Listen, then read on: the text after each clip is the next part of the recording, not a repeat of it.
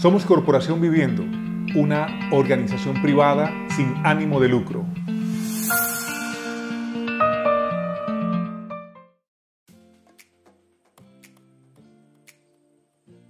Hola, soy Raúl Félix Tobar, director de Corporación Viviendo. En el capítulo anterior hablamos sobre cómo nació el concepto de inteligencia convivencial. En esta ocasión quiero decirles qué es y cómo lo aplicamos en el trabajo práctico de Corporación Viviendo.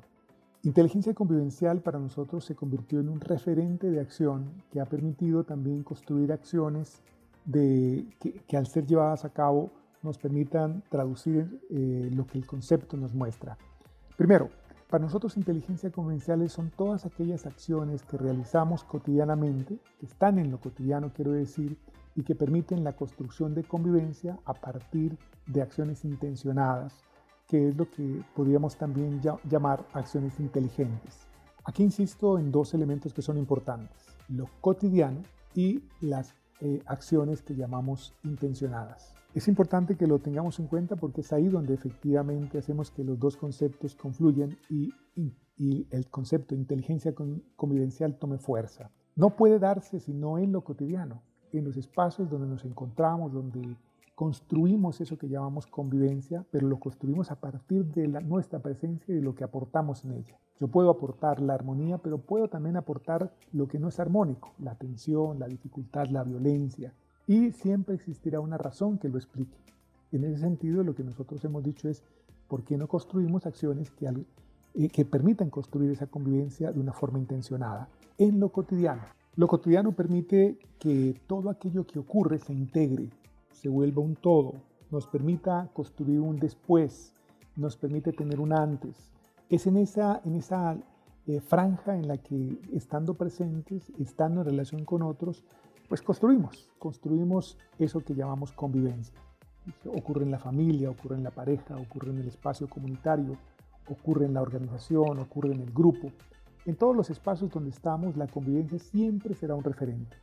Ahí, a lo, que queremos agregarles cuando hablamos de un concepto como el de inteligencia convivencial, es que hay un asunto para el que tenemos que prepararnos. O sea, la convivencia, si bien se da de manera espontánea, se da de mejor manera cuando tenemos una preparación que nos permite ir hacia ella de una forma intencionada. Si yo quiero armonía, si yo quiero, eh, me preparo para que esos elementos que me pueden poner en contradicción, de alguna manera yo tenga sino el control absoluto, por lo menos un control discrecional que me facilita poder construir respuestas distintas a las que construiría si no tuviera ese referente. Inteligencia convivencial entonces es ese elemento que aportamos desde la preparación, desde la construcción, desde el desarrollo de habilidades y competencias para que cuando me encuentre con un otro tenga mejores elementos en ese espacio que, insisto, es el referente más adecuado que es el cotidiano. Siempre nos vamos a encontrar con otros, con otros y con otras. Y construimos desde ese lugar acciones que puedan garantizar también lo que podemos decir es la convivencia que puede pasar por trazos de armonía o por trazos de tensión. ¿Cómo lo hacemos? ¿De qué manera eso se expresa cuando hablamos de la inteligencia convivencial como un concepto práctico que nos lleva a que las cosas ocurran? Había eh, dicho en la ocasión pasada que el elemento más básico es el saludo, pero también está la expresión, también está la manera como me presento ante el otro, está cómo me propongo hacer con el otro, pero también cómo respondo eh, en ese, eh, eh, eso que el otro me propone. Y cómo las acciones que utilizo cotidianamente se vuelven un poco el campo de entrenamiento para que yo pruebe si esas habilidades, si esas competencias que desarrollo me permiten efectivamente hacer un buen uso del concepto para convertirlo en algo que es una construcción colectiva que es la convivencia, en la que yo aporto. Ahí, por ejemplo, entonces, uno de los elementos que fue importante para nosotros fue el deporte.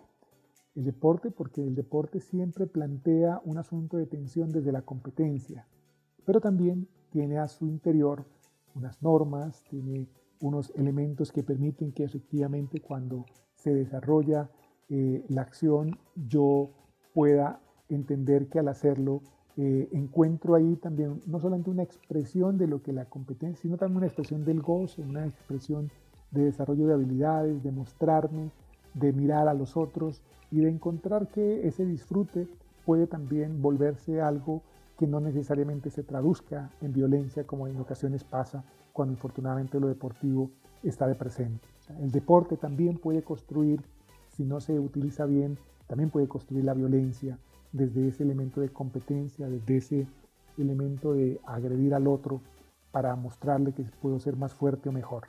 Hay que buscar los elementos que permitan entonces que no sea ese el elemento que se determine, sino que por el contrario, si lo que yo estoy buscando es garantizar que en esa expresión la construcción a la que se quiere llegar es la de convivencia, pues sea esa la condición que determine las acciones que se van a desarrollar. Y eh, sin quitarle el, el, elemento de recreación, de disfrute, que también el deporte tiene.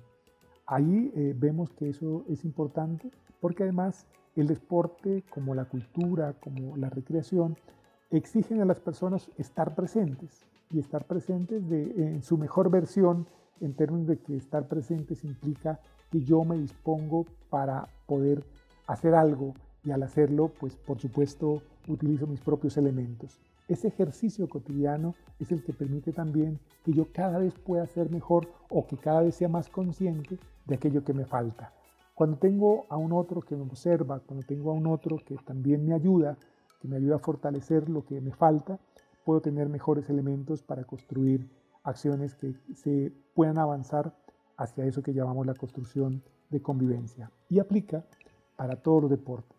Aplica para el fútbol, aplica para el boxeo, aplica para el karate, para el patinaje, donde lo que se resalta es precisamente la relación con el otro. La, la, vida, la vida es eso, la vida es encuentro, la vida es posibilidad, la vida es confrontación, no todo es felicidad, no todo es desarmonía, eh, y es posible que yo pueda de manera intencionada aplicar mi, la información que tengo del desarrollo de habilidades para, aplicar, para ponerlas en contextos donde la construcción de convivencia nos permita a todos aprender. Y aprender para bien además, porque creo que lo que el concepto de inteligencia convivencial pretende es garantizar elementos de confrontación para decir no siempre la violencia debe ser el único y exclusivo recurso para resolver cosas que yo podría resolver desde otros lugares, desde la palabra, desde, desde la acción reposada, pero para lograrlo tengo que prepararme. Y prepararme es la manera como el desarrollo de habilidades, el desarrollo de competencias me permiten tener un mejor criterio para afrontar esas situaciones de dificultad. No cambiaremos la realidad en un día. Pero lo intentamos todos los días. Inténtalo con nosotros.